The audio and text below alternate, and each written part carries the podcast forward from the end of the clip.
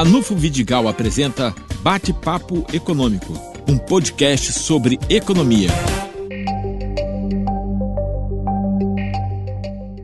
A semana que termina marca com clareza a necessidade de um pacto da indústria, do comércio e dos serviços em torno da manutenção, criação e paulatina expansão da oferta de empregos no país.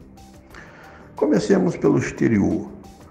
O que está se observando é que o número de auxílios ao seguro-desemprego nos Estados Unidos continua alto, revelando que a principal economia do planeta volta, ainda que lentamente, ao seu leito natural na economia.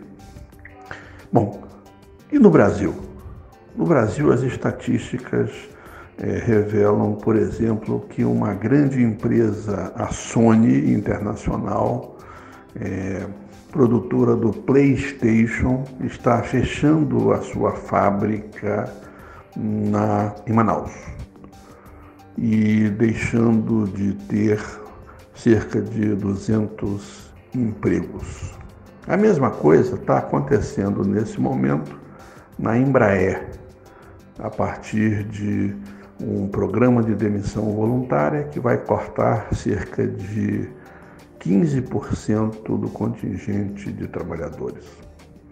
Em Porto Alegre, uma montadora também caminha na mesma direção. Isto, evidentemente, reduz poder de demanda agregada da economia. Menos gente trabalhando é menos gente tendo renda. Menos gente tendo renda é menos gente consumindo. E aí o nível de recuperação desejado pode não chegar àquilo que estamos imaginando. Aqui especificamente no Norte Fluminense, a boa notícia é que no Porto do Açu eh, as admissões e as contratações começam a surgir, o que é uma boa notícia nesse panorama difícil que estamos observando.